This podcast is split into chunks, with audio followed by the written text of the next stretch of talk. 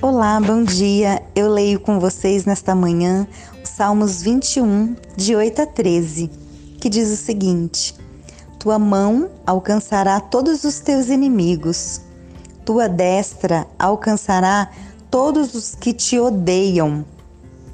Quando te manifestares, farás deles uma fornalha ardente.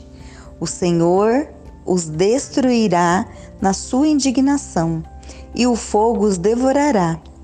Tu eliminarás da terra a posteridade deles e sua descendência dentre os filhos dos homens, ainda que intentem o mal contra ti e tramem perversidades, não serão bem-sucedidos, porque tu os farás fugir, quando apontares teu arco contra o rosto deles. Senhor, exalta-te na tua força.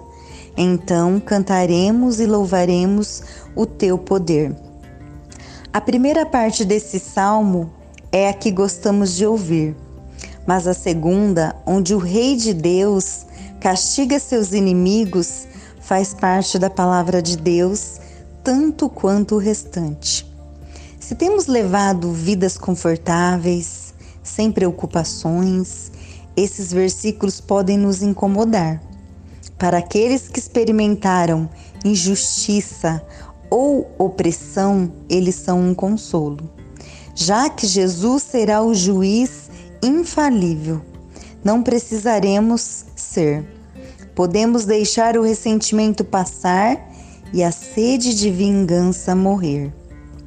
Que você tenha um abençoado dia e até amanhã.